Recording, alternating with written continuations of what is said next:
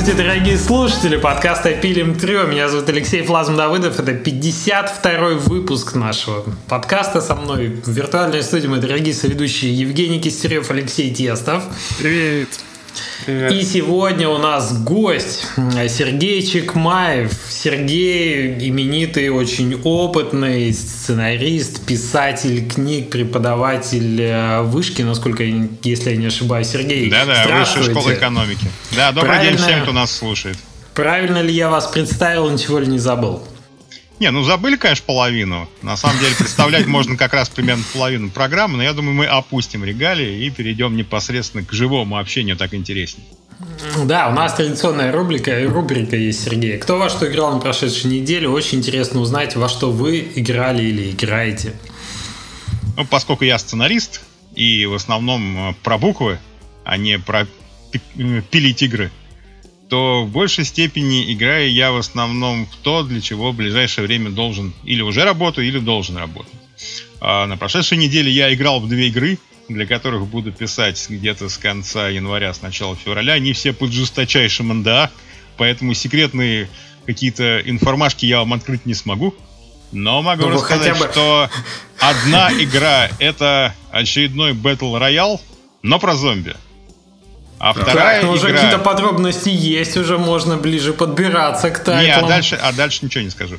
А вторая игра, она даже есть уже в Стиме, ну, предварительная страница, там можно добавлять в виш-лист. Это такой русский Firewatch или русский Outlast вот такого плана. Игра называется Outbreak Island. Mm-hmm. Это детективный выживач, как ни странно, тоже с, ну не зомби, конечно, но тоже, в общем, детективный выживач в очень странном месте. А, по картинке там можно увидеть, что есть некий зомби, но это не совсем зомби. Ладно, все, все, заклеиваю а скотчем, же... не говорю. В чем же вот, ваша работа заключается? Эти, вот эти проекты я, э, ну не то чтобы тестировал, смотрел, как они выглядят, немножко поиграл, чтобы понимать, в каком сеттинге все происходит. Ну и, собственно, вот. А если говорить о готовых играх, очень-очень давно я писал концепт для достаточно известного, наверное, всем проекта. Называется он Last Day on Earth, последний день на Земле. Это тоже такой выживач. Вот, я написал концепт, это был чуть не три года назад, и, в общем, от моего концепта в игре давно уже ничего не осталось. Но вот с тех пор, э, когда мне разработчики прислали э, ссылку поиграть, с тех пор я время от времени туда захожу. Вот, если мы берем за неделю, да, то, может быть, за прошедшую неделю разок или два я туда зашел. Понятно. У вас это исключительно профессиональные такие интересы вокруг, э, вокруг того, что где работаете, там и играете, соответственно. Ну, надо с профессиональной точки зрения надо хоть понимать, во что ввязался для разнообразия. Потому Согласен что когда полностью. разработчики начинают сыпать умными игровыми терминами про лудонарративные диссонансы, сторителлинг в эгенсе мобильных кейсов, у тебя Даже лопается мозг, у тебя лопается мозг, и ты не понимаешь, о чем вообще говорится. Вот. А когда так посмотрел, протестировал, хотя бы, ну, как Шерлок Холмс в свое время сказал Ватсону, что на этом стоит наш брат-сыщик, что где-то когда-то такое преступление уже было.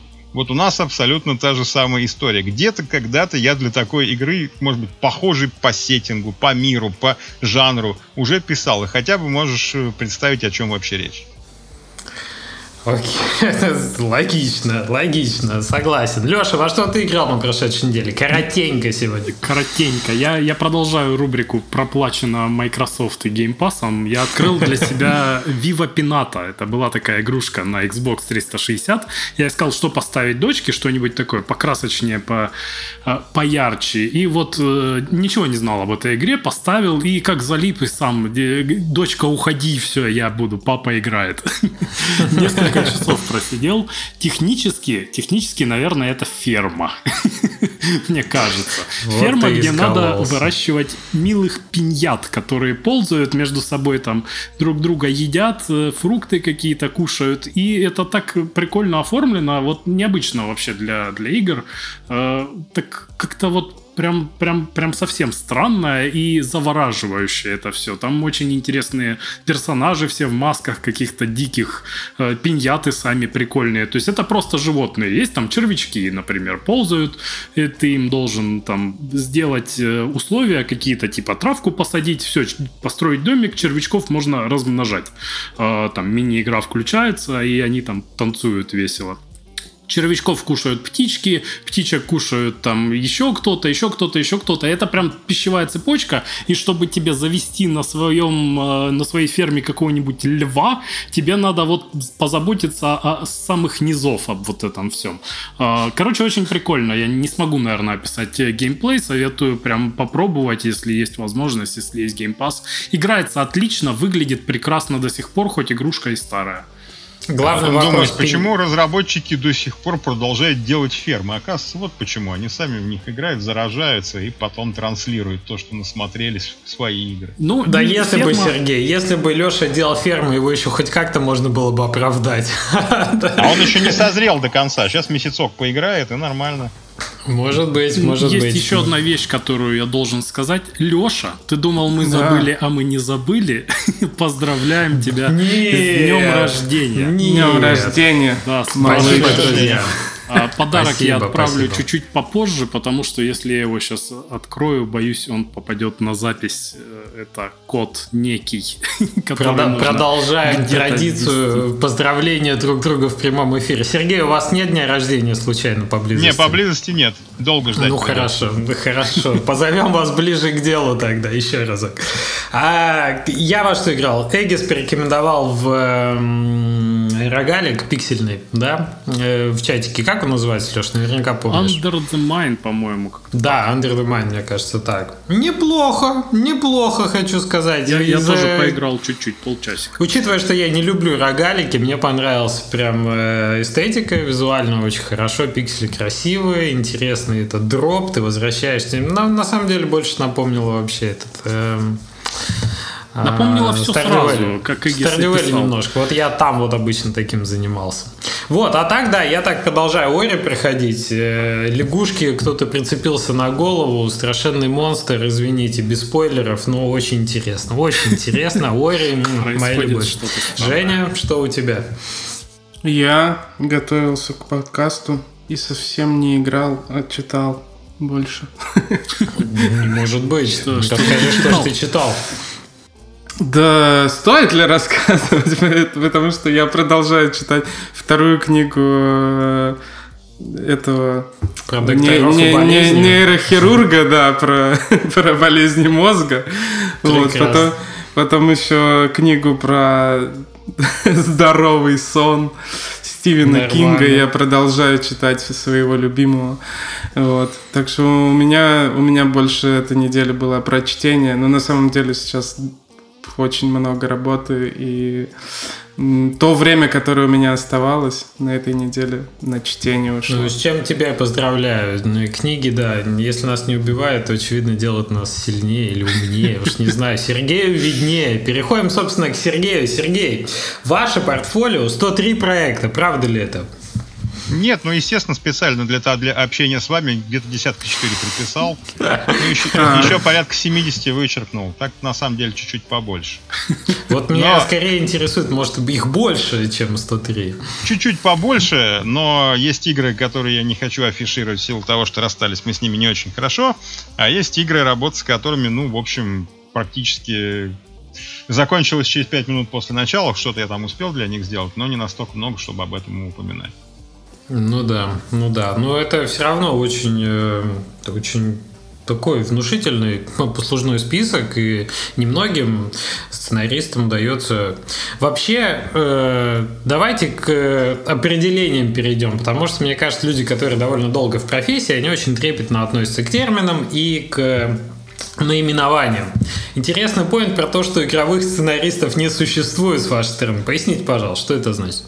Ну, это моя любимая тема, особенно когда выступаешь на какой-нибудь геймдев конференции, там седьмым или десятым, когда уже люди, так сказать, храпят на первых рядах, уже не очень слушают, что говорят. Выходишь, объявляют, что сейчас там придет Сергей Чекмаев и расскажет о профессии игрового сценариста. Выхожу я и говорю, игровых сценаристов не существует. Ой, все просыпаются сразу, какая-то активность в зале.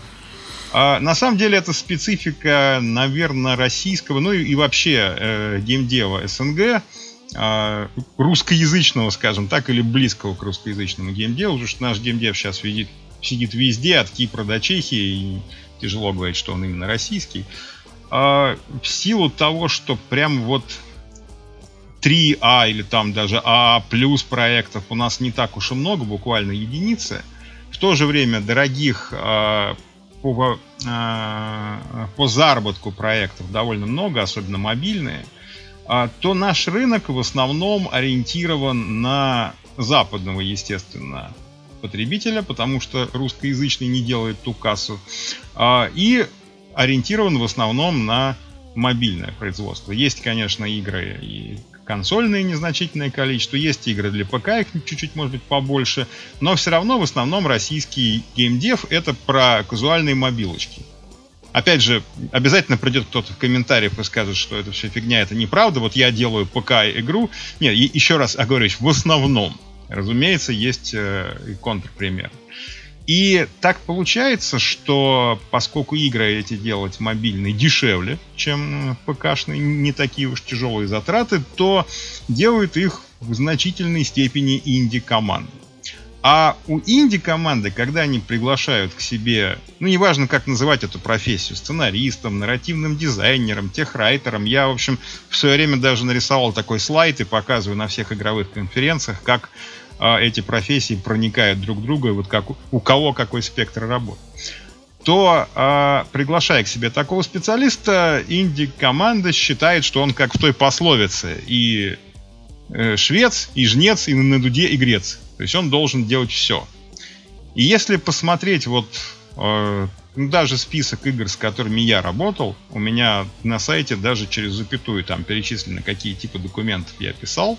Вот непосредственно именно кинематографический сценарий, вот как вот мы пишем там а, в кино, для телевидения, нужен буквально 3-5% игр. У меня есть секретная жанровая табличка, я ее показываю на своих занятиях. А, каким играм нужны какие типы документов. Так вот, непосредственно стопроцентный кинематографический сценарий или хотя бы похожий на, на кинематографический сценарий нужен всего, ну, как я всегда шучу, полутора жанров, ну, на самом деле, двум играм двух жанров. Это в основном 3D-квесты, и это в основном графические-визуальные новеллы. Для всех остальных, кроме непосредственно сценария, нужна огромная туча документов. Вот у меня в портфолио, например, есть работа со Сталкером или работа с World of Tanks. Ну, если у, у Сталкера сценарий действительно есть, хотя я для него писал книгу, то для World of Tanks, когда не разбирающиеся журналисты э, пишут в материалах, к нам приезжает сценарист World of Tanks, начинаешь сразу краснеть и стесняться, потому что не очень понятно, где там сценарий. И вообще суще... может ли существовать сценарий в сессионной игре.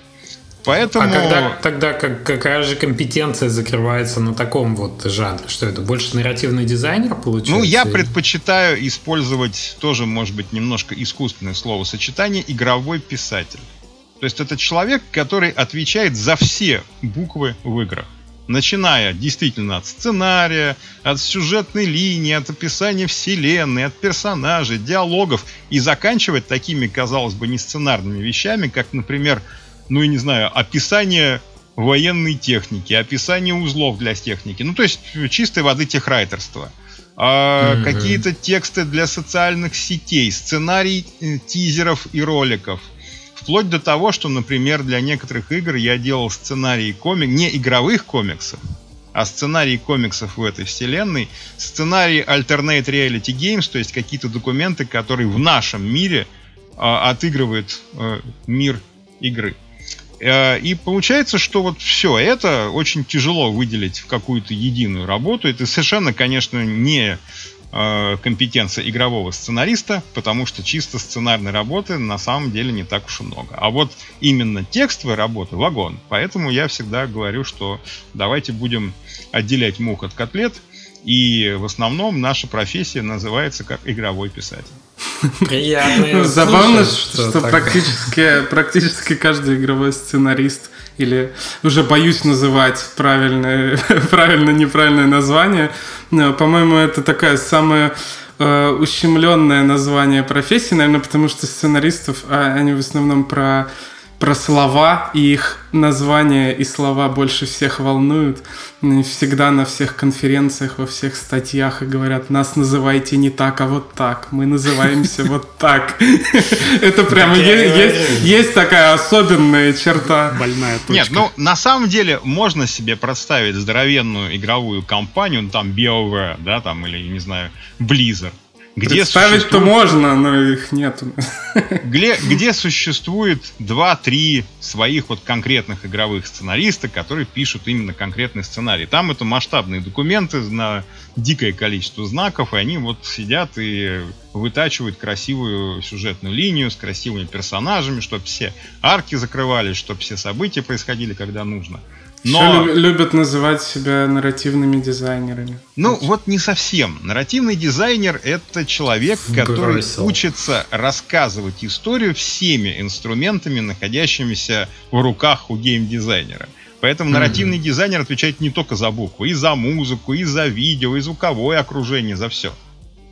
Да, да, да. Это же ты средствами игры рассказываешь, передаешь опыт и историю. Тут значительно больше, на самом деле, геймплейно, мне кажется, это дело. То есть ну вот у меня это... есть э, не очень секретный слайд. Я, в общем, могу его прислать, если нужно для оформления. Сергей, передачи. нам нужны ваши слайды. По ходу видео вы да, просто да, их... Ставим, ставим, ставим в видео. Ну, только честно предупреждаю, рисовал я его сам, поэтому э, цвет подборка там типа вырви глаз, поэтому как а получится. давайте э, вы нам куда-то его скинете и расскажете сразу, что на нем изображено, а я потом видео а там все сюда подписано. его ставлю. Просто чтобы как мы раз, его увидели. Как раз примерно там и, и так и подписано, как я рассказываю. Сейчас попробуем. Прям а сейчас, сейчас хочешь увидеть? А, ну, скиньте мне, может быть, в чате, где мы общались, и я ребятам расшарю как-нибудь. Так, хорошо. Ну, пока я ищу, мы можем продолжать говорить, потому что я не да. очень помню. Да. О, нет, сейчас не скину. Он у меня на флешке, а флешка у меня ну, в месте. Ладно. Ладно. Придется Леша представлять. Я да, да воображение есть. Включаю. Я представил слайд. И там есть Что на нем? Тезисы. Опиши, Женя, его. Там есть тезисы и очень плохо подобранный цвет. Да, так, так и есть. Сергей, русский язык важнее, чем кажется. У нас интересный есть следующий пункт. Эм, что же великий и могучий, эм, как, как, как он реализуется в плане игр и в чем специфика? Что вы имели в виду? Давайте сразу э, оговоримся, что русский язык в данном случае имеется в виду не только правописание и орфографию. Разумеется, когда мы говорим о нашем родном российском геймдеве, когда мы сегодня уже один раз упомянули, что в основном он работает на западного э, игрока, ну, может быть, там на восточного, неважно. Важно, что только на российский рынок у нас ну, совсем небольшие игры, в основном это э, какие-то... Тюряга. Ну, гипер-гипер, нет, ну ладно, тюряга. А вот, например, на телеканале «Россия» есть э, прекрасный сериал «Тайны следствия». Вот по этому сериалу есть матч 3 игра, про то, как э, поймать и посадить преступника. Вот это, конечно... игра, по-моему, про, про что угодно есть. Ну, я к ну, тому, да, что, естественно, это эта игра ориентирована не просто на российский рынок, это игра ориентирована на фанатов этого сериала. Поэтому тут как раз... Э, нет, есть, конечно, игры ориентированы на российский рынок, э, но, разумеется, таких глобальных игр значительно больше. Поэтому, когда мы говорим о необходимости умения писать по-русски и вообще умение писать, то есть умение работать с литературным текстом, а это не только орфография и пунктуация. Во-первых, ошибки в играх. Я все время, вот, э, когда разбираю задания своих студентов, когда собираю слайды для каких-то лекций, я обожаю находить ошибки в играх и показывать. Моя... А, ну, конечно, э, самые веселые всплывают на локализации. Вот недавно была очень модная игра по э, великолепному веку э, турецкого производства игра султанов э, с аллюзией на Игру престолов, игра султанов. И вот у них с локализацией на русский язык, конечно, все очень печально. Там слайды можно прям десятками показывать ржать над ними. А мой самый любимый пример это вот игра Time Zero, а, моя первая игра, с которой я начал работать еще в 2008 году. До того момента, как я пришел в э, проект, уже какое-то количество лет, по-моему, три года они существовали, уже было написано энное количество документов. И вот моя любимая история, я просто обожаю ее рассказывать, потому что она характеризует вот как это выглядит на самом деле, когда программисты начинают разговаривать на русском языке. Это постъядерный мир, мутанты, э, радиация. Главный там, ну, один из героев идет по пустыне, спасаясь от преследования, несет какие-то секретные документы. И тут, значит, разразилась пыльная буря, он прячется в разрушенном бункере. Там, видимо, происходила какая-то битва, потому что по углам лежат кости, э, обломки брони, какое-то оружие проржавевшее. Ну и со скуки, пока там воет буря снаружи, он пытается разобраться, что там такое есть интересно. Вот он, значит, ковыряется в обломках, и вдруг в углу что-то зашуршало. Дальше следует гениальная фраза, я ее обожаю. Он оторвал свои глаза от пола. Я всегда спрашиваю, кто их, кто их туда прибил, что это за садомаза, за, за что вообще? И вот а если мы вдумаемся, мне обычно говорят, мол, Сергей, ты придираешься, это все не так играет. Играет. Ведь авторы потратили гигантское количество человека часов и графикой, и текстами, и сюжетом, чтобы придумать серьезную, вот эту вот постапокалиптическую, тяжелую, опасную вселенную. И вот одной-двумя такими фразами ее можно нафиг разрушить. Ну, и таких... ошибкой, опечаткой, ну, это полностью выбивает же всю магию. Так это, это не опечатка. По построению русского языка фраза правильная. Неправильная она по использованию слов поменял глаза на взгляд, и все нормально. Ну да, стилистическая Оторвать... ошибка. Это называется неправильное использование слов. То есть okay. нужно уметь, моя всегдашняя э, идея, моя парадигма, которой я всегда добиваюсь, ну, пытаюсь добиться от своих студентов, уметь слушать свои тексты. Вот прочитал ты свой текст, написал, прочитал, еще раз сам себе вслух прочитай. Потому что всплывают совершенно дикие вещи. То есть я вот сейчас не буду читать в эфир примеры, а, но у меня есть совершенно... Вот э, историю про э, грабить Корованы и жестокая галактика наверняка все наслышаны сто раз. Бывает пример намного хуже. У меня есть пример э, тестового задания одного молодого начинающего сценариста, у которого 14 логических смысловых ошибок в двух абзацах. Вот такие вещи, то есть когда мы говорим, что русский язык важен, это не только правильное использование слов, нужная расстановка запятых и вообще э, понимание, может ли чисто э, физически по законам русского языка так строится фраза.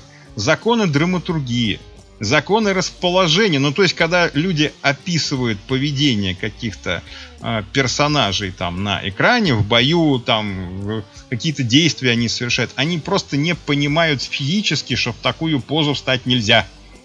И иногда описываются э, какие-то действия, которые человек просто выполнить не может, если он не шестирукий и не с резиновым позвоночником. То есть mm-hmm. Даже если мы не будем говорить непосредственно об ошибках русского языка, литературный опыт в данном случае необходим. Умение читать и слушать свои собственные тексты. Вот за это я всегда бьюсь, за это меня ругают. Ну и, в общем, наверное, это наследие моего происхождения. Я все-таки изначально писатель. А, сначала писал книги, потом пришел в геймдев. И я все-таки пытаюсь работать с русским языком и до сих пор пишу книги, рассказы. Вот, поэтому русский язык это вот моя, так сказать, кровоточащая рана и боль. Я за нее бьюсь бесконечно. Понятно. Сергей, очень с вами согласен по поводу того, насколько язык важен и как много граней да, у русского языка и насколько это интересно порой. То есть мы довольно много внимания уделяем, на самом деле, текстам на русском языке. Но, как вы правильно сказали, несмотря на то, что у нас проекты преимущественно мобильные, а все-таки PC, Steam, а, консоли, между прочим, у всех нас э, здесь собравшихся, так что у нас выборка не репрезентативная. Вот. Но я к чему? Не чувствуете ли вы здесь некий диссонанс между тем, что мы работаем вроде бы на западную аудиторию, и основной язык в игре английский. Ну, так как мы говорим на русском, и мы и команда разработки, как правило, преимущественно говорит на русском языке, мы все-таки инвестируем достаточно много усилий в то, чтобы русский язык э, был хороший, качественный. И это правильно, я считаю, это нормально. Но не кажется ли вам, что это какая-то такая ниша сбоку от э, основного игрового проекта получается? То есть вот он на английском идет на основную аудиторию, и ты такой гештальт закрываешь для себя просто потому, что это твой родной язык, чтобы он звучал достойно в игре. Вот ну, во-первых, если он будет звучать недостойно в игре, то надо ли вам, чтобы ваша игра стала источником мемов с чудовищными ошибками, или чтобы вот такие люди, как я, или там мои коллеги, кто проводит лекции по игровой ин- индустрии, делал на примере вашей игры скриншоты, а потом вместе со слушателями ржал над этим. Согласен, это, это обратная сторона. Второе. Да. Я не зря оговорился, что в данном случае язык это не только орфография и пунктуация неправильно написанная история с непродуманной драматургией, с потерянными персонажами до, до того доходит, что просто арка персонажа кончилась, и автор э, персонажа потерял. С неправильно прописанными характерами, с неумелыми диалогами, с отсутствием различий есть такое понятие э, речевая характеристика. Это когда мы непосредственно по речевой характеристике можем опознать, кто в данном случае говорит. Вот если ну, в нашем случае там нарративный дизайнер, игровой сценарист, игровой писатель, не суть важно, не уделяет внимания, то при трансляции, при переводе на английский, при локализации, или даже хоть на, на китайский, на испанский, не суть важно, а все это всплывает в 10 раз сильнее. Если mm-hmm. мы изначально все-таки создаем контент на русском языке, пока хотя бы внутри команды мы обсуждаем все документы на русском языке, то надо уже на этом этапе вычищать и вычищать и вычищать. Естественно, при переводе э, тоже могут возникнуть свои глюки, и тут тоже нужен э, хороший, э, по крайней мере, носитель языка и хороший автор, который может на этом языке внятно изъясняться. Но еще раз повторюсь, орфография и пунктуация — это не единственное, в чем могут быть проблемы. Абсолютно согласен. А вот интересно еще, вы затронули этот момент, разработка на одном языке, экспорт на другом. А есть разница, и были ли вообще прецеденты в, вашей, в вашем опыте, да, в вашей практике, когда э, команда была русскоязычная, но основной язык разработки был, ну, в смысле так, основной язык написания текстов главный был английский. И есть да, ли был, разница между тем, как русский был. и вот когда так? Но в основном я всегда пишу по-русски. Я предупреждаю, что я все-таки не англоязычный писатель. Э, транслировать литературно свою мысль на английском я, конечно, не смогу с такой же э, тщательностью, как на русском языке. Поэтому даже когда я работал с проектами, ориентированными только на западную аудиторию, у меня было несколько казуальных игрушек. В основном это от основных издателей, там от G5, от э, Bluefish. А, которые четко били или там на среднеевропейский рынок, или вот у меня была игра, которая вышла в Новой Зеландии сначала для тестирования рынка. Soft launch, да, soft launch. Да, и э, изначально мы все равно писали на русском языке, но вот тут всплывает проблема номер два, за которую тоже постоянно приходится биться. Это разница в культурном коде, в культурном контексте. Mm-hmm. Когда мы пишем Особенно, когда мы пишем сюжет, шуточки, цитаты, диалоги, идеи. Э, мы должны четко понимать, что, к сожалению, может быть нашему глубочайшему, Простоквашина, Карлосон в нашем виде, фильмы советского и постсоветского периода не настолько отскакивают от зубов у западного игрока, как нам кажется и вставлять вот эти вот шуточки, ну, сиюминутно, да, вот российский игрок посмеется, но переводить их будет достаточно тяжело. Надо постоянно следить за соответствием культурных э, кодов и культурного контекста. Сергей, вот. да бог с ним с э, Простоквашино. Просто построение фразы каким-то образом, какую-то вот ты тональность определенную хочешь выбрать, она совершенно не транслируется на английский язык. И это большая проблема, потому что вот мы когда писали текст, у нас сейчас довольно, ну, как бы насыщенный сюжетом проект в э, разработке. И вот наш pipeline выглядел примерно так, не знаю, отзывается вам или нет, что мы сначала пишем текст по-русски, Потом мы делаем из этого русского текста текст адаптированный для перевода на английский, потому что не все, что вот мы здесь написали для русского уха, на самом деле можно взять с собой в перевод на английский. Мы его специально делаем более, как бы сказать, универсальным. Вот, да, более универсальным, более переводимым, скажем так, Интересно. более понятным для этого. И только потом, когда у нас уже такой литературный перевод на английский осуществляется, мы смотрим на то, что получилось на английском и на русском, и сильно там, где мы сильно различия получили, мы теперь правим русский текст, потому что с английского пойдет на все остальные языки. То есть у нас вот это как-то так даже выглядит. Может, это избыточно, не знаю, как, как в вашей практике это было. Ну, обычно с самого начала определяем аудиторию. То есть, когда мне а, заказчики, там команда, которая приходит, инди-студия или большая студия, э, приходит и говорят, что мы делаем игру в основном для западного рынка, мы в первую очередь определяемся, какой же все-таки этот западный рынок, потому что менталитет немца, канадца и австралийца отличается примерно так же, как у русского и марсианина. И у них и на подкорке свои базовые ассоциации другие. У них и проблемы, которые в голове другие. То есть, например, если мы пишем э, студенческую, господи, прости, графическую новеллу про приключения каких-нибудь студентов в мистической школе, то если мы пишем эту историю для североамериканского рынка, то даже контекст именно образования будет совсем другой, чем если бы мы писали точно такую же историю для, скажем, немцев, там, французов и так далее. Но один из примеров, я тоже его всегда привожу, он просто мой любимый. Э, жанр хопа, я думаю, достаточно известен всем разработчикам. Hidden Object Puzzle Adventure, когда на экране нам нужно среди кучи мусора найти какие-то известные вещи.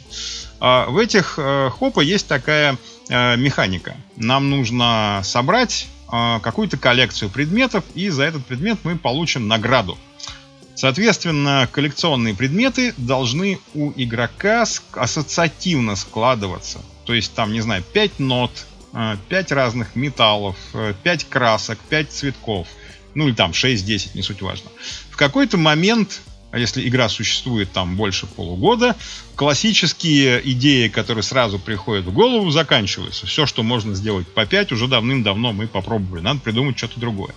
Начинается вот отсылки к каким-то из известным медиа-франшизам, каким-то играм, книгам, не суть важно. То есть там, если у нас условно игрок нашел щит Капитана Америка и молот Тора, ага, говорит он, мне нужно найти 5 предметов там супергероев. И вот э, в одном из э, проектов, не буду называть, чтобы не стыдить, хотя я почти уже, наверное, раз 10 эту историю рассказывал, но не раскрывал команду. А в одной из игр э, такого жанра хопа предыдущий значит, сценарист написал историю, которая складывается из стихотворения Маршака. Помните, дама сдавала в багаж, диван, чемодан, саквояж, картину, корзину, картонку и маленькую собачонку. О, вот всю эту... это не просто. это не вот всю эту хрень от, от дивана до корзины с картонкой нужно было найти и получить в качестве награды коллекционно маленькую собачонку. Прекрасно. А что, в общем, э, написанная история э, пошла в утиль, потому что сразу же возник вопрос, извините, а вот в Германии маршак также отскакивает от зубов. Ну, поскольку игры такого жанра ориентированы в основном на домохозяек 50+, то, естественно, они в школе маршака помнят хорошо. Но это в нашей школе.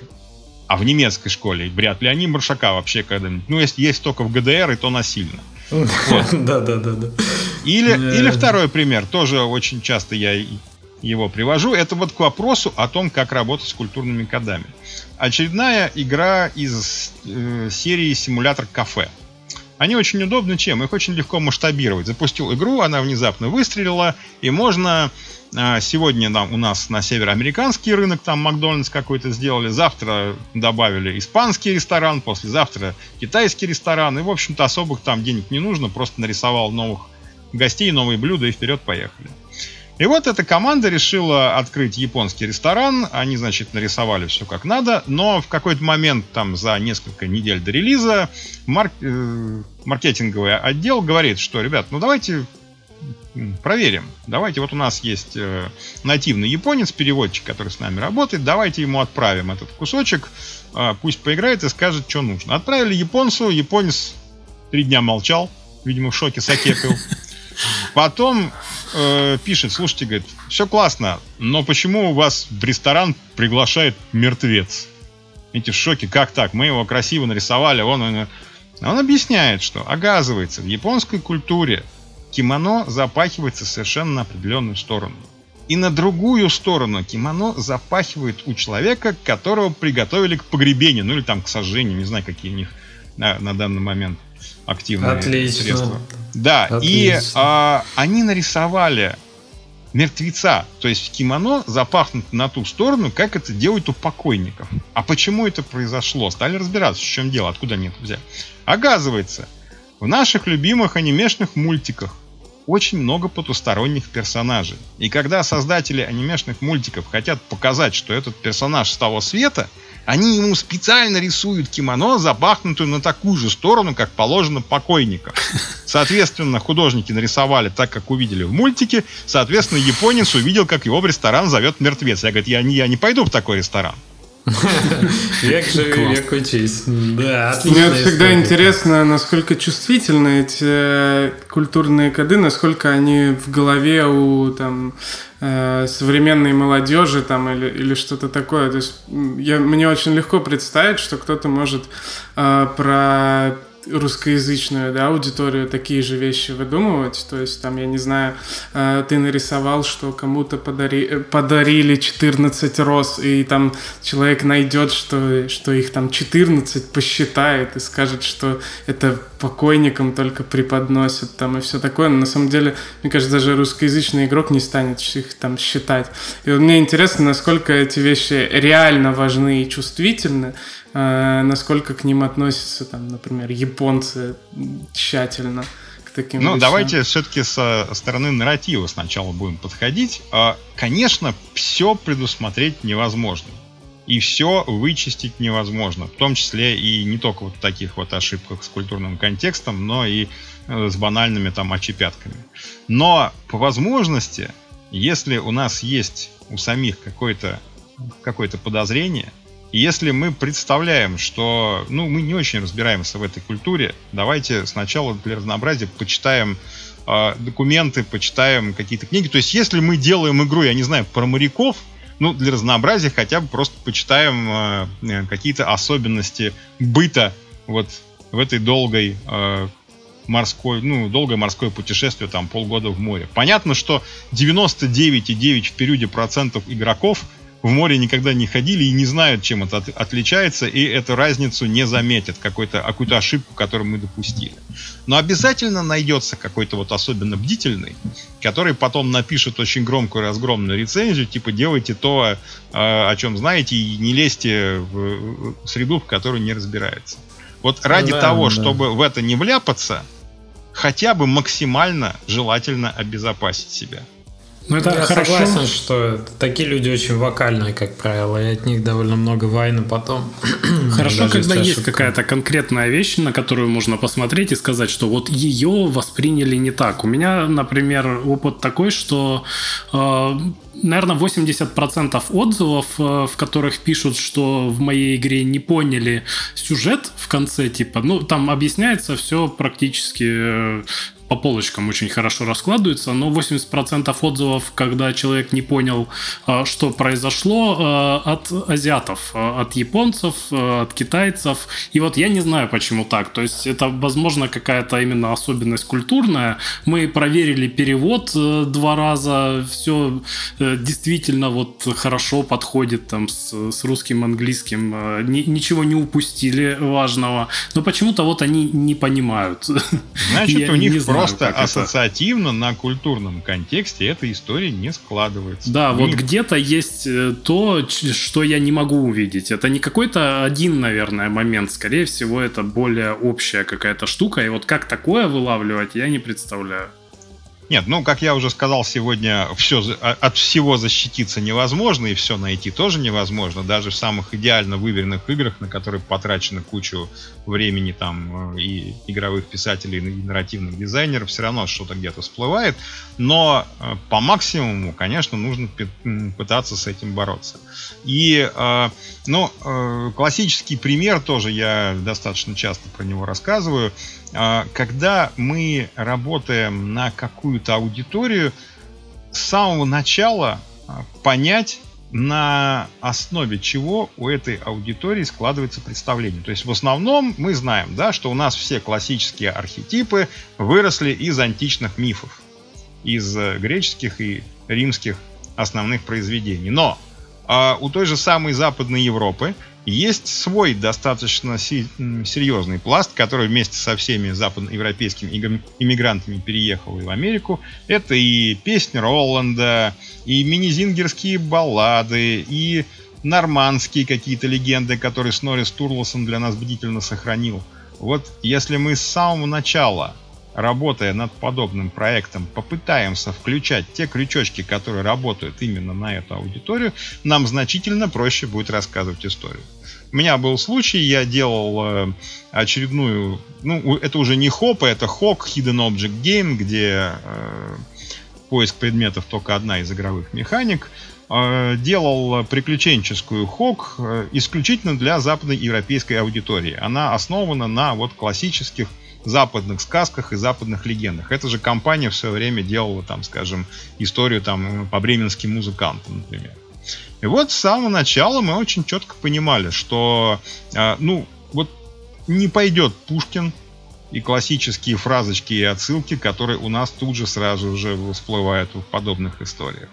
Что нужно все-таки использовать тот контекст, который понятен непосредственно нашему будущему, ну, зрителю, игроку, не суть важно.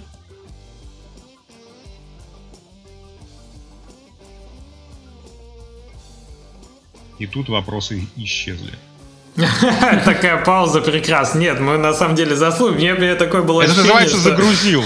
Сейчас продолжится мысль. Да, я согласен, что коды разные. Вот, кстати, в копилку Лешного примера, а я уверен, что Леша кимоно там правильно запахнул персонажу, и, и дело не в этом совсем, не так просто.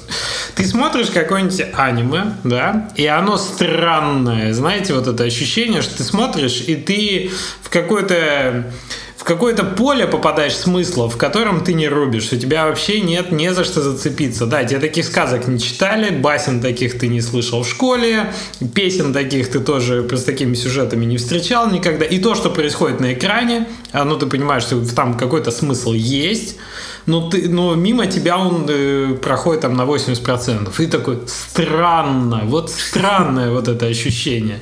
Это значит, что ты соприкоснулся с той областью там другой культуры, да, в которой ты ну, не разбираешься. У тебя нет этих Наверное, Поэтому я вообще не смотрю аниме. А, нет, в аниме все нормально. Причем даже если ты смотришь аниме и долго и уже привык к нему, и такой, вот это странное для меня стало нормально. Потом ты включаешь китайское аниме, и становится все вообще опять еще страннее и непонятнее. Окей, да. Вроде ты, видишь, понимаешь, что для них то же самое. Ну да. Но тут есть всегда хорошая отмазка, как для режиссеров, так и для геймдизайнеров, о том, что мы вот сейчас будем за патриотизм и будем не отрабатывать какую-то э, понятную нашему иностранному зрителю, игроку идею, а будем вот транслировать наши. В принципе, это иногда работает, хоть лет наверное, 8 назад активно насаждалась идея о том, что глобализация победит и нужно а, не, ну как бы игра, построенная целиком на а, узкоспециализированном, совсем-совсем ограниченном а, фольклорном наборе, она не выстрелит. Ну, как бы есть примеры, когда это случалось. И, в общем, э, тоже, наверное, одно из решений. Взять за основу классические русские легенды, ну или, возможно, классическую русскую литературу, или там не классическую, а современную русскую литературу, и попробовать из этого сделать какой-то популярный э, контент. У меня есть э, случай, когда ко мне обратилась команда, которая сказала, что хочет сделать русскую Ведьмака.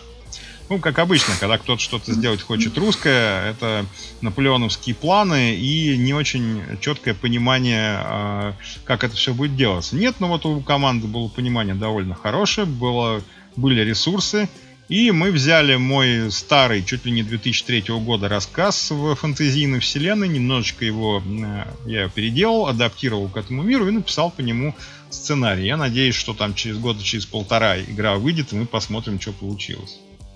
Ну, я последнее а, время прям часто слышу от э, издателей, э, что им нужен колорит, что они только за вот эти вот бабу-ягу, куриные ножки и прочее. Ну, Я насмотревшись, хотел... насмотревшись угу. на успехи вот таких вот нативных этнических игр, которые ос- основаны на вот не на самих даже легендах, а на представлении, ну вот как, как пример Баннер Сага какая-нибудь, на представлении о легендах, в общем, наверное, э, издатель сейчас готов рисковать и готов делать что-то вот такое исключительно фольклорное. Совсем недавно у меня вот э, выпускники нашего курса вышки запустили графическую визуальную новеллу по э, северным, по легендам и по ужастикам северных народов России. А вот я, знаете, про что хотел спросить, Сергей?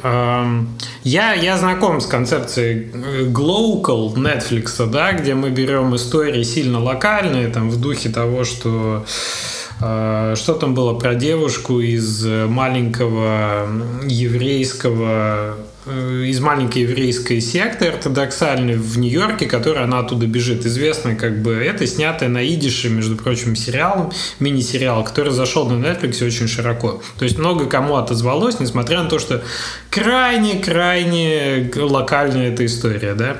Ну, вот. Ну, потому что и... каждый может перевести эту историю на себя. У любого да, народа, у любой э, конфессии да. есть маленькая вот такая вот ортодоксальная секта, где все очень закрыто, все очень ограничено, и оттуда хочется вырваться. Это, да, в общем, этом, история. это речь, история да. это не про девушку из секты, это история про то, что хочется в, в молодости хочется свободы. Да, да, да, скрашенная, опять же, то есть э, там при этом э, антураж как раз очень интересный. Ты помимо того, что тебе история в целом отзывается, ты еще и знакомишься с э, новой эстетикой, да, с новой какой-то... Ну вот недавний сериал, опять же, Netflix, по-моему, «Королевский гамбит», который сейчас везде рекламируется, да, он же совершенно не про шахматы. Абсолютно. Хотя там весь фильм про шахматы, но сериал совсем не про шахматы. Если вместо шахмат были бы там Го, там, я не знаю, или э, крестики-нолики, ничего бы особенно не изменилось. Сериал Согласен. про преодоление и про выход предназначения, и о том, что э, наркотиками и всяким там уничтожением себя ты ничего не добьешься. Но я немножко про другое хотел сказать. Не кажется ли вам, что э, спектр, скажем так, культурного экспорта на русском языке те же сериалы, которые на русском языке, которые Netflix купил, это что у нас? «Эпидемия», «Метод» и э, «Перевал Дятлова», по-моему, они там сейчас договариваются, да? да? То есть да. выживач в лучшем виде. Это вот опять «Сталкер» «Метро», да, в каком-то смысле. Это опять вот, вот, вот что-то вот такое. Не кажется ли вам, что вот есть какой-то вот этот... Э, ограничения, от которых мы никак не можем избавиться. Готов ли рынок сейчас вот к воспринятию нового локального русскоязычного? Вот вы сказали про северные народы, с одной стороны, да, с другой стороны, у нас есть там э, история с э, какими-то сказками-былинами, да, которые тоже вроде как бы экспортируются. И что вы на это еще думаете? Опять же, если бы я имел стопроцентные ответы на все вопросы, мы бы тут с вами не сидели, а где-нибудь на Бали бы либо возлежали бы около бассейна и обсуждали бы о том, как э, лучше вкладывать в биткоины или в какую-нибудь другую, там, в эфириум. Вот. Нет, на самом деле, конечно, никто не может стопроцентно предсказать. Нету никаких готовых рецептов ни в кино, ни в телесериалах, ни в играх. И раз на раз, к сожалению, не приходится. Но Даже есть же ситуации... тенденции распространения определенных частей культуры в, там, в западную, например, медиа. Ну, например, сейчас видно, что э, частично там советская культура готова, ну, готова западная аудитория к тому, чтобы о советском чем-то узнать. Ну, уже не Но... готова, а уже, а уже начинает потихонечку уходить. На фоне Чернобыля это стало резко модно, резко насняли дикую кучу сериалов. Ну, э, да, и в том числе русскоязычный какой-то сериал про как раз там 60-е, что-то я смотрел на Netflix про, ну, про СССР. Ну, например, там культурный слой 90-х, я думаю, что не готова западная аудитория к тому, чтобы э, эти всякие бумеры, бригады и вот это вот все. Не, меня, а, знаешь... Хотя это же наша мафия, да, то есть есть... это же наш... Как Про бы, культурный слой 90-х у них было уже столько фильмов, что им их можно уже не показывать. Ну, Нет, если, не если знаю, мы все-таки российские, именно, именно российские. Если мы все-таки вернемся именно. к играм, к играм от фильмов, давайте четко э, для начала разделим, опять же, э, игры именно сюжетные, которые интересно играть именно ради сюжета и антуража, и игры условно-казуальные таймкиллеры, в которых можно сколько угодно вместо конфеточек и алмазиков в том же матч 3 сделать матрешек и ну, там, не знаю, кокошников, но это ничего не изменит. Не, Если мы же мы... сюжет, конечно, Сергей. Мы Иде- сюжет. Идеальная гиперказуальная игра это игра без вообще без сеттинга хоть какого-то. Это просто кубики. Идеальная гиперказуальная игра это, как сейчас говорят, вообще без игрока. Да. да, мы все-таки говорим про игры, наверное, в которых важен сеттинг, сюжет. А здесь вот как раз все зависит от э, игровых авторов, тех, кто может действительно создать интересную вселенную. И ну, даже, ну, например, Mother Russia Blitz же там была игра, да, да. Devolver, э, которая про что, про какое там время? Развал Советского Союза. Ну, там да, вот как что? раз 90-е, да, такой. Там, там начало это какое-то такое 90-х, и оно довольно неплохо зашло э, западной аудитории. Ну, опять же, там очень узкая аудитория, и сложно говорить, насколько она там хорошо пошла. Вот я думаю, она пошла не столько из-за сеттинга именно 90-х, а из-за того, что это необычный сеттинг. То есть, если его заменить Из-за того, что это необычный на Индию сеттинг, и от того, что мы сразу понимаем про правила игры. Самое главное и самое сложное в необычном сеттинге зацепиться крю крючьями за слушателя, ну, игрока, там, неважно, читателя, таким образом, чтобы ему уже было интересно разбираться, как в этом сеттинге все работает.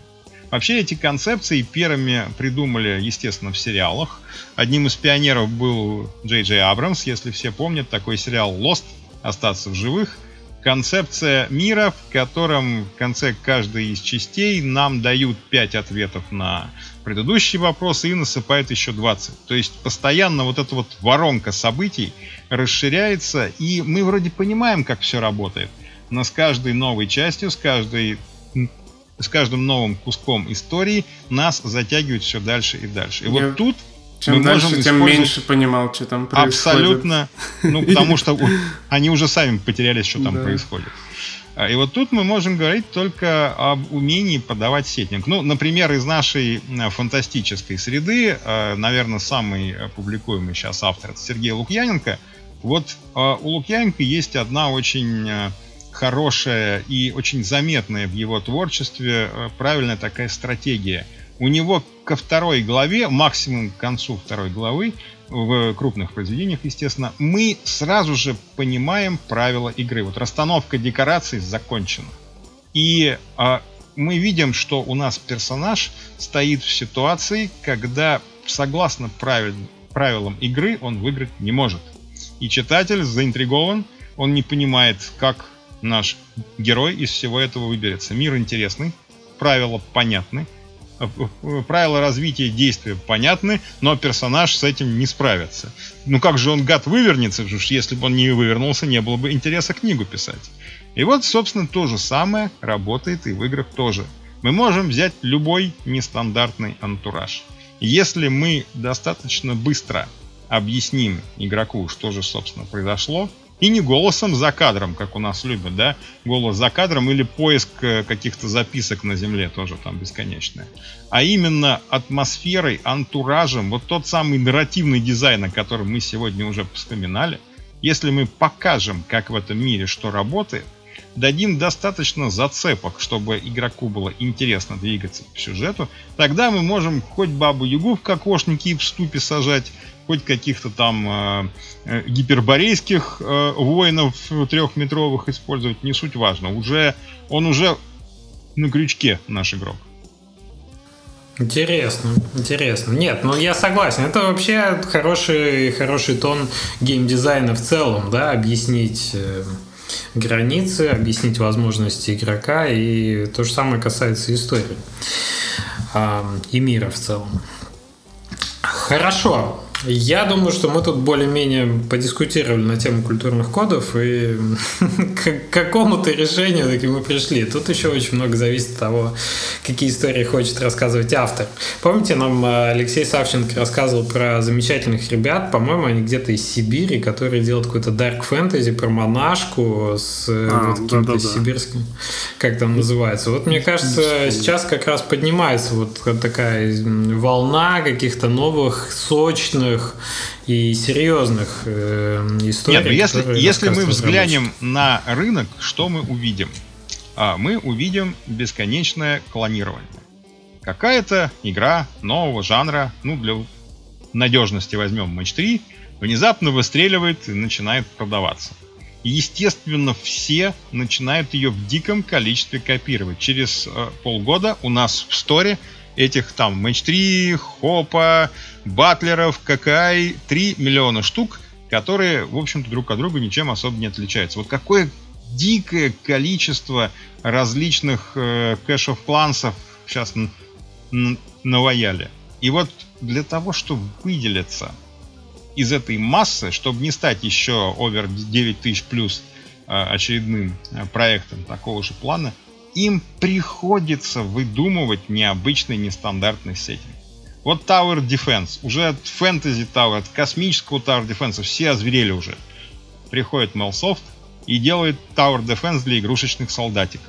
Оригинально? Да. Какое-то количество времени они вли... внимание на себя перетянули. какой-то момент а, все уже устали от этих диких бесконечных ферм. Вот сегодня вдруг вспомнили одну, я тоже про них поговорю. Ну что там еще можно придумать? Бац, сделали ферму условно похожую на э, мир мультика Волли, где у нас загаженная после какого-то катаклизма земля, и нам нужно с помощью микророботов ее очищать. Там фактори, э, фактори э, игры, там Факторио, Э, Satisfactory, их там было тоже дикое количество. Ну что еще там можно придумать? Просто налаженный цикл производства.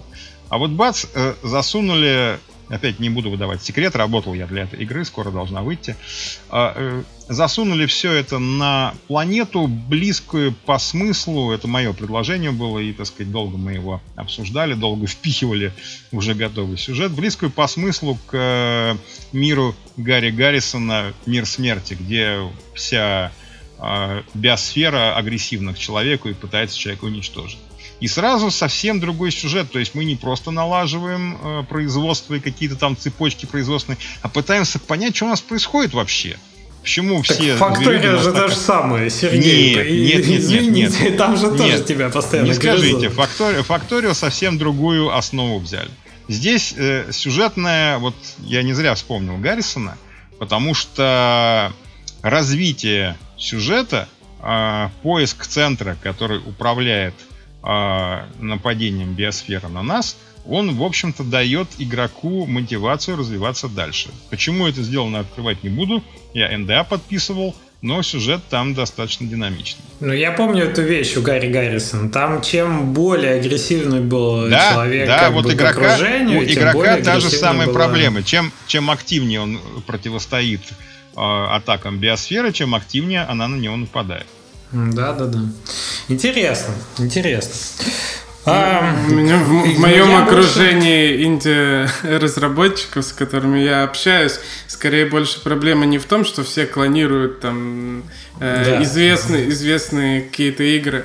А это не происходит, потому что людям просто ну, неинтересно это делать, они хотят делать то, что им интересно довольно часто возникает наоборот проблема, что слишком далеко улетели от Земли, и никто их не поймет, кроме, кроме них самих. Такое тоже бывает, абсолютно. Да, Сергей, немножко для нас нерелевантна эта история, потому что мы, так сказать, каждый из нас представляет свою студию разработки, и мы делаем все-таки премиум игры. И так как это независимая разработка, то мы как бы стараемся делать то, что нам нравится, по большому счету, а не клонировать в очередной раз э, какую-то известную механику. Конечно, это не освобождает освобождает нас от того, чтобы там, там Леша сделал платформер, я тоже делал в каком-то смысле физический пазл-платформер, но в рамках, извините, этого жанра есть довольно большой спектр геймплейных, а, там... Ну так а я о чем вам рассказывал? примерно о том же, что даже в рамках давным-давно понятного жанра, который все уже тысячи раз склонированы, выделиться из общей толпы можно только хорошо продуманным и интересным сеттингом. Я, собственно, перекинул мостик к той истории о нестандартных сеттингах, о которых мы говорили в предыдущей mm-hmm. части нашей беседы. Да, да, я понял. Спасибо. А сеттинг, да, это, конечно, такой дополнительный поинт. Это, Есть... наверное, немного проще. Леша, я тебя сегодня перебиваю прямо на начале фразы, извини. Да, э, это, это, наверное, немного проще э, взять э, популярную механику, поместить в необычный сеттинг, чем выдумать совершенно новую механику. Да? Я думаю, гораздо, гораздо проще. Абсолютно, абсолютно. Казуальные игры как мечта фантастов прошлого. Любите вы заинтриговать пунктом? Эм, что это? Интересно. О, это, это моя любимая тема, я ее втыкаю достаточно часто во всяких интервью. Давайте, а, сейчас буду сохранять интригу. Начнем с самого начала. Филипп Дик. Корпорация воспоминания. У нас больше эта история известна как э, кинофильм «Вспомнить все». Mm. Первый фильм с Шварценеггером, если мне память не изменяет, 89 -го года, и ремейк недавний а, с похожим сюжетом, чуть-чуть его поменяли и с тем же названием.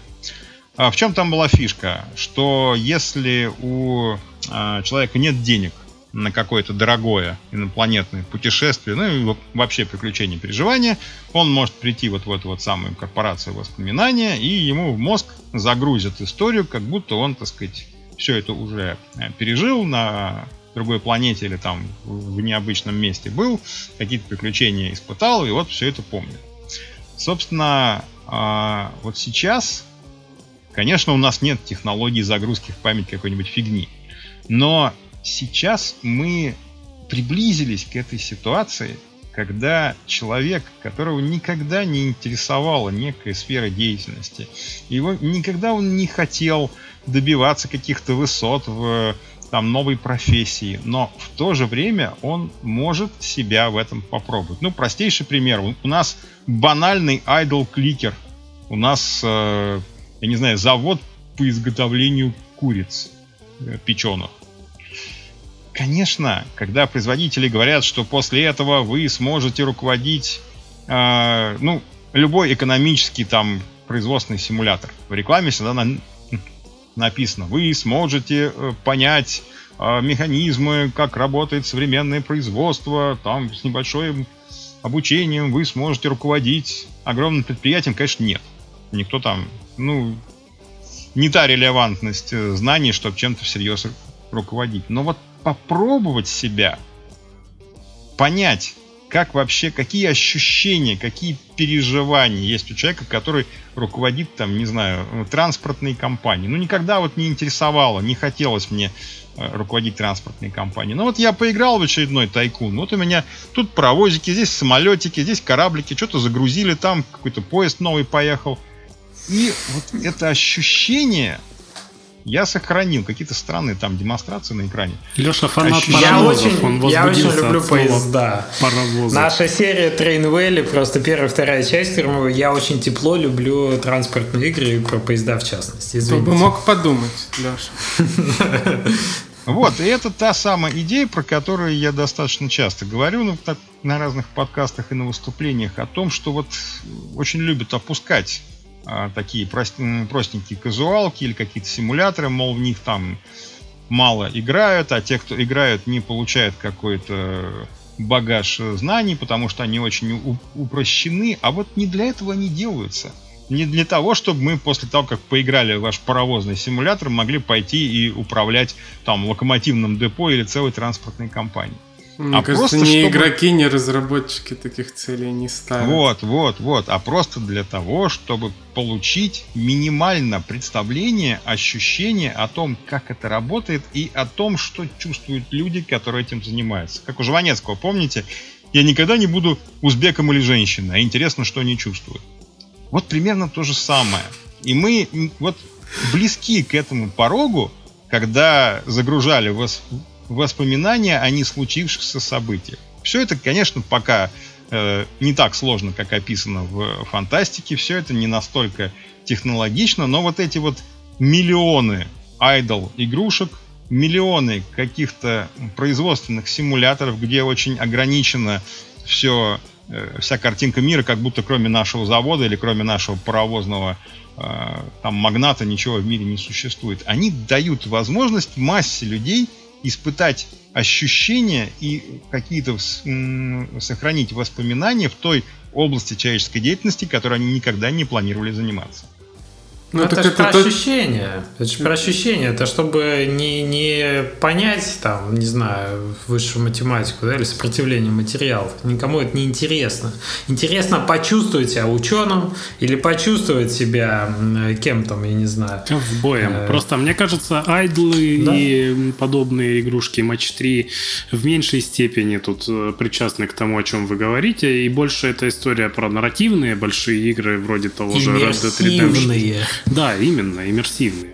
Я вот. думаю, что это не просто... Э, по сути, это чем мы занимаемся? Мы продаем роль человеку. Типа, нравится ему эта роль? Вот, вот именно это делать, вот в этой игре какой-нибудь, я не знаю, покупает он игру или скачивает плагин, да, я хочу со- создавать вирус, который... И вот как она в 2020 году супер популярной внезапно стала, хотя она и была популярной. Э, типа посоздавать вирус там.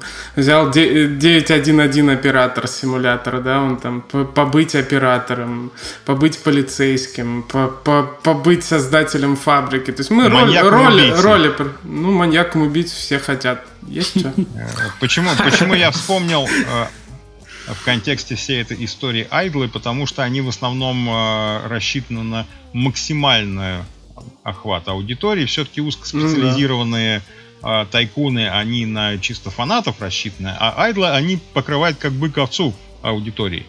И э, вот максимум... Я не понял. Это, это одна, видимо, из э, шуток, которые Сергей любит студентам рассказывать. Не понял, это какая-то пошлая шутка или что? Это очень образная вещь. Э, кроет как бы ковцу известной русскоязычной литературной выражение. Поэтому у меня нет Хорошо. проблемы с культурным кодом. Я малообразован, наверное. В, рус, в русской культуре. Лайфхак. Но основная, основной пассаж, который я здесь пытаюсь донести, в общем, даже не будем спорить насчет жанров. Конечно, у тайкунов э, именно само представление о том, как это все работает больше, у Idle больше охвата аудитории, в них проще вникнуть, намного быстрее вхождение – и намного быстрее получение вот этого вот самого воспоминания, получение ощущений от той профессии, в которой человек никогда бы, может, себя и не попробовал. Важно здесь, что э, игры становятся не только развлечением, и игры становятся не только э, переживанием какой-то роли, а игры именно дают возможность, если раньше у нас а вот мы сейчас много спорим, почему в э, пандемию так выросли э, продажи игр. Ну, понятно, что люди сидят на месте, им чем-то хочется заняться. Но если раньше основной э, э, контент потребления тех мест, тех профессий, тех событий где-то не было, это были в основном обучающие телеканалы, всякие там National Geographic, который рассказывал про путешествия, всякие там э, сериалы, как это устроено, как это работает, которые нам показывали, как работали за, работает завод. У них не было участия. То есть мы просто смотрели, как все происходило. Теперь же у нас все интерактивное, игрок может почувствовать себя самостоятельно вот в этом всем. То есть он глава локомотивной там бригады, ну или там вплоть до транспортной компании. И все эти переживания он может испытать, запомнить. И mm-hmm. если все-таки возвращаться к Филиппу Дику или там к известному фильму, то, конечно, настолько, как там показано, мы еще этого не достигли. Может быть, с развитием технологий VR мы этого достигнем но э, какой-то минимальный задел уже есть. То есть то, о чем фантасты мечтали в 70-х, 60-х годах, о загрузке воспоминаний, о... Ведь огромный еще пласт вещей, которые остаются за кадром. Путешествия, приключения для людей с ограниченной мобильностью. Социальные mm-hmm. взаимодействия в MMO, играх для людей стеснительных в жизни, или у, у которых просто проблемы с общением для людей, которые живут в удаленных ограниченных районах. Вот это все тоже нужно понимать. То, что дали игры с э, вот таким вот обучающим, воспоминательным даже эффектом, который позволяет э, пережить человеку ту жизнь, которую ему в, э, по тем или иным причинам в реальности недоступна.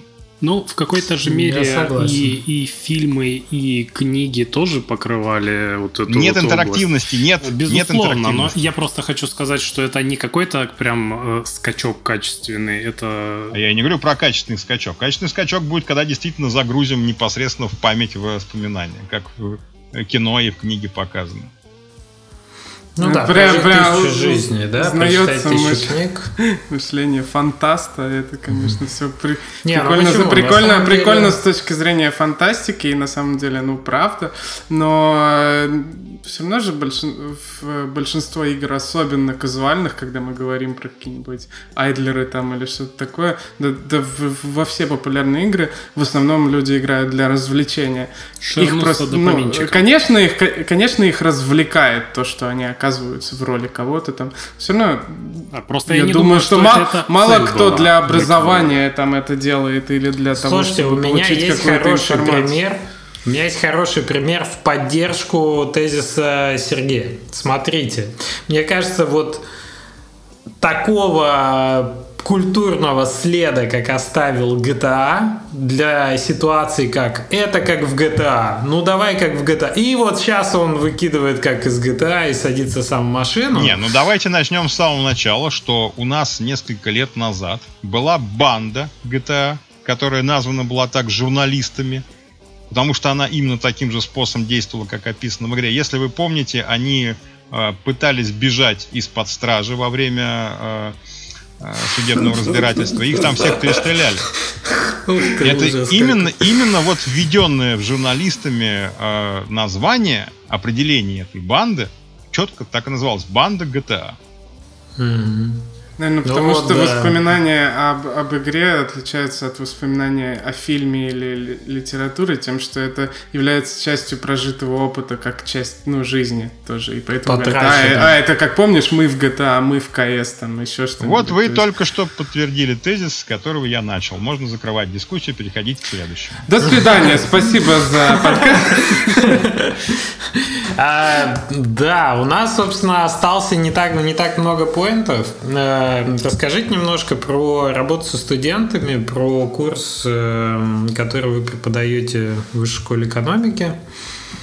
Эм, что это? Тут надо, опять же, с 1917 года начинать. Мы в литературной среде довольно много проводим различных семинаров, мастер-классов и по текстовой форме, и по сценарной форме, и для кино, и для э, телевидения, там для э, сериалов. Какой-то момент, по-моему, года с 16-го еще на Крымском фестивале Партенит мы начали проводить сценарные интенсивы для тех, кто хочет э, стать игровым автором. Ну, игровым сценаристом все равно мы это будем называть. Это, э, этот термин, как бы я не пытался от него избавиться. Вот. И э, поскольку у нас существует в России достаточно большая и активная среда подготовки сценаристов, то меня стали звать, в общем, вести различные а, курсы на сценарные мастерские, где учат в основном киносценаристики. Делали дополнительный курс, например, в Лиге кино в 2018-2019 году я преподавал дополнительный курс а, работы со сценарием в играх. А потом в высшей школе экономики э, у них есть такая большая программа менеджмент игровых проектов. То есть это не только сценарный, это вообще э, курс э, переподготовки либо как второе образование, либо как образование конкретного специалиста, которого направляет компания.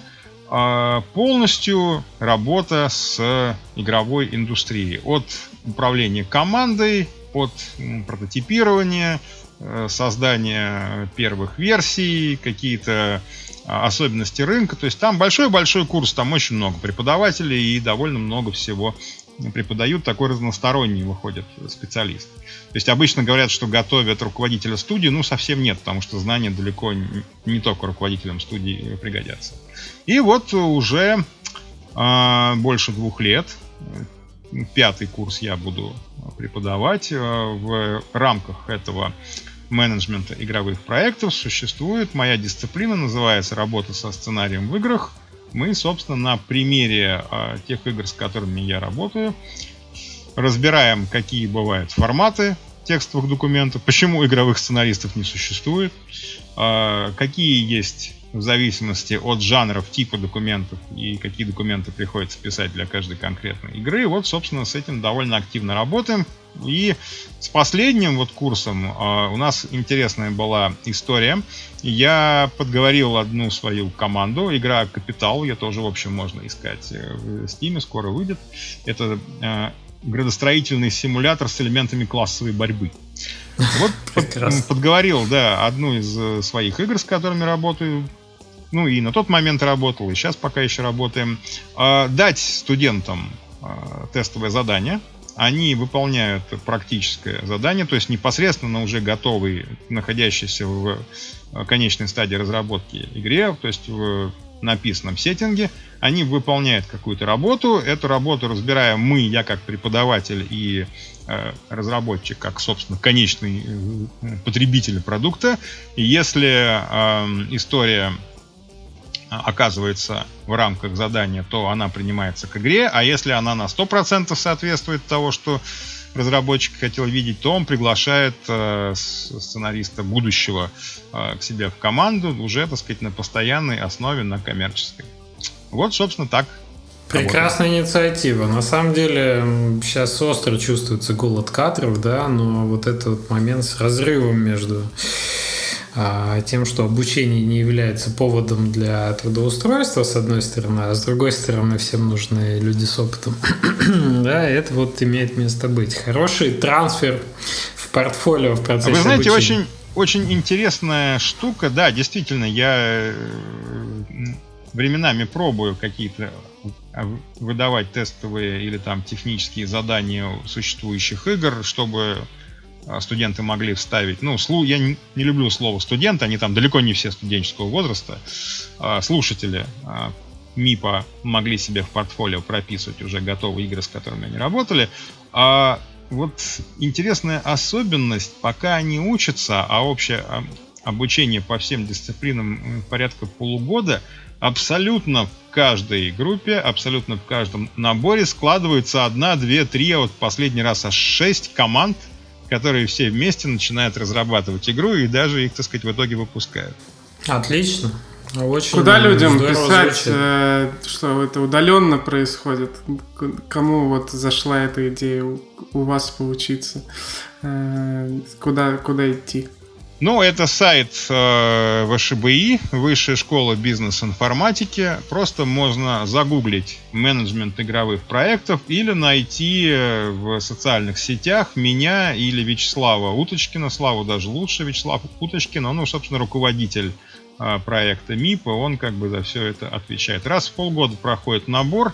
Сейчас вот, по-моему, с ноября начался новый курс, и уже в марте я у них начну преподавать свою дисциплину. То есть Ой, на середину, угу. середину вот уже начавшегося года 21 уже следующий набор будет. Вячеслав, При том, что есть, есть разумеется, и удаленный вариант обучения, и очный.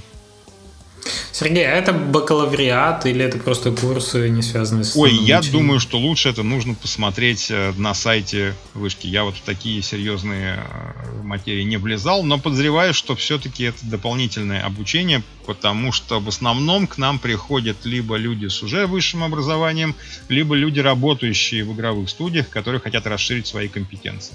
Но я здесь не совсем э, эксперт, потому что я не слежу за э, именно э, самой сутью образования. Это лучше посмотреть на сайте. Ну что, спасибо, что осуществляете трансфер опыта из э, своего, так сказать, накопленного в э, знания студентов-слушателей, потому что э, это очень важно для индустрии, безусловно. Немного кто так делает, но это крайне необходимо для того, чтобы росла индустрия и росло качество проектов, которые делаются, в том числе на русском языке. Но мне как а... раз это, это угу. было важно, потому что это вот вам любой, э, в любой э, сфере человеческой деятельности скажут, у нас есть разрыв между практикой и обучением. В институте это будет лет пять. То есть, когда, пока мы учимся, выходя э, по выходу из института, мы уже, так сказать, видим, что индустрия, в которой мы собираемся работать, бежала вперед. У коуча это будет год, и даже у практика, который вот буквально сейчас э, параллельно работает с 10 похожими проектами, все равно будет некое отставание, 2-3 месяца. И важно даже не столько слушать практиков, хотя да, это дает максимальную приближенность к состоянию рынка сейчас, важно скорее э, держать руку на пульсе. То есть э, присутствуя в этой среде, ты одновременно знаешь, что выходишь, что, э, что сейчас выходит, какие есть тенденции, какие есть новые решения, какие есть новые технологии. Вот там э, флеш загнулся, да, куча игр сразу флешовых умерла. Для меня было большим открытием, что некоторые начинающие разработчики до сих пор хотели разрабатывать игры на флеш. Вот это так отставание, так отставание, я бы сказал. Да, то есть нет, естественно, не все, естественно, это были единицы, и не в вышке, это я просто в одной группе вычитал. Вот, естественно, это очень важно следить за тем, что происходит, и постоянно находиться вот в этой среде. Ну Слушать да, подкасты, например. Ну, например, так, да. И слушатели уже вы как минимум на один шаг, так сказать, ближе к этому. Ну, вообще, самообразование наше все, мне кажется, в 2021 году, чего уж там говорить. Вот я ну, давайте, само... давайте не будем а. даже начинать эту тему, потому что история про у перманентное самообразование у меня сейчас любимая тема. У меня выходит книга а, через буквально пол месяца, ну, должна вот в феврале уже выйти, книга о фантастических профессиях, и как раз-таки она о том, что ситуация сильно изменилась в нашем мире, что э, сейчас э, стандартная для 20 века история, когда человек э, закончил вуз, закончил школу, закончил вуз и всю жизнь работает в той профессии, по которой получил образование, все. Эта ситуация померла лет 20 назад. Это и точно. очень очень многие, кто уже вот мое поколение начинает по третьему, по четвертому разу переучиваться. Ну, вот я сам пример. Я изначально был айтишником, потом стал писателем, а сейчас в итоге сценаристом, да. А, но а, люди, которые заканчивают вуз сейчас, они до пенсии успеют штук 10 профессий сменить. Я в другой реальности и не жил, как бы никогда не думал, что образование. Мне, наверное, лет немного, не знаю до того, как это модно. Так по, по поводу самообразования я хотел э, спросить, как, как не спросить у такого человека э, для тех э, многостаночников инди-разработчиков, которые нас слушают, которые еще пока что не хотят нанимать игровых сценаристов, или те, кто хочет просто э, избежать стандартных ошибок, не то что стать там профессиональным сценаристом, можно ли какую-то какую-то литературу посоветовать или что-то, что must have, must have, прям вот это прочитайте, ну это будет полезно. Ну, то есть, чтобы было полезно. Но это немножко разные вещи. Must have, и это будет полезно, да? А, ну, ну, must have тогда. Ну, ну. во-первых, а, если какие-то есть э, интересные там вопросы, идеи, можно всегда связаться со мной. Я не злой, я во всех соцсетях есть, и я, в общем, люблю необычные проекты и могу что-нибудь посоветовать. Или там, если не сойдемся в бабле, могу порекомендовать своих, э, например, выпускников. Сделать, Что например, касается... ревью сюжета да, сеттинга, да, я, да? я делаю докторинг, э, ко мне обращаются. Тема.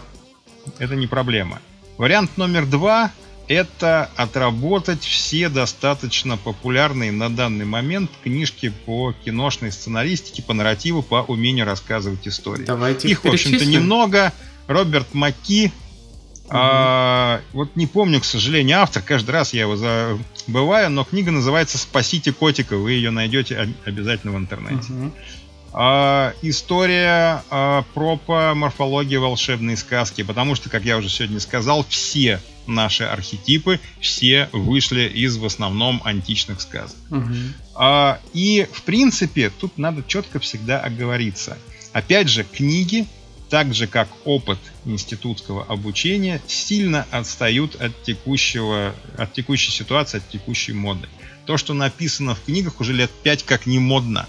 Когда угу. мы говорим про киношную сценаристику, про трехактную структуру, сейчас, если мы посмотрим, выстреливают фильмы, которые давно уже от трехактной структуры от, отказались. Ну, Поэтому для того, чтобы эти... нарушать правила стандартные, да, надо да, понять да, да. стандартные правила. Научитесь, научитесь рисовать как э, старые голландцы, да, как говорил Сальвадор Дали своим ученикам.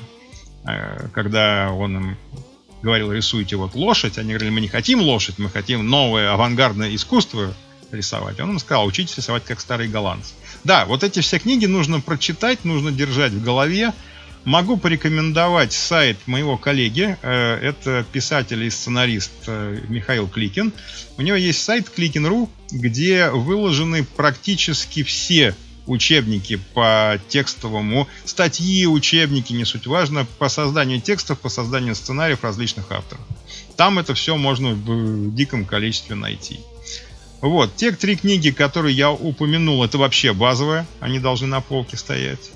Что касается по э, нарративному геймдевному э, вопросу, ну, к сожалению, геймдев еще слишком молод, чтобы наработать вот прям железобетонные какие-то стратегии.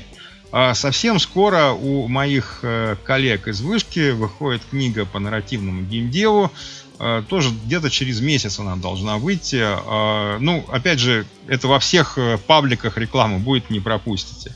Я туда написал несколько глав, ну и, в общем, консультировался с коллегами. Я думаю, у нас получилась познавательная история. А у какого издательства выходит? Не у Бомбора? А, это Бомбора, разумеется. Опять же, я могу стырить у них обложку сейчас не под запись, да, могу взять у них обложку и прислать вам. Но я не думаю, что это так важно, потому что это во всех э, пабликах реклама будет. Да, да, да, Бомбора, она, конечно, да, бомбит, э, извините за каламбур, по всем этим, да, это точно.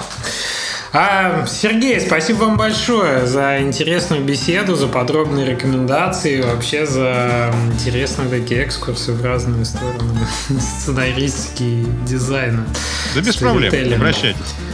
Да, хорошего дня вам. А с вами, дорогие слушатели, мы услышимся на следующей неделе, увидимся.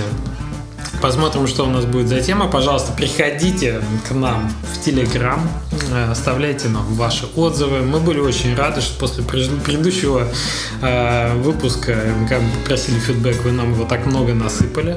Ждем ваши комментарии по поводу выпуска сегодняшнего. Ждем ваших оценок на YouTube, на всех площадках, где вы слушаете подкаст в аудиоформате. И Собственно, все. Услышимся на следующей Дизлайки неделе. не ставьте. Видели, там на прошлом один уже стоит. А они, да. они слушаются. Есть один дизлайк. Один есть, кто-то,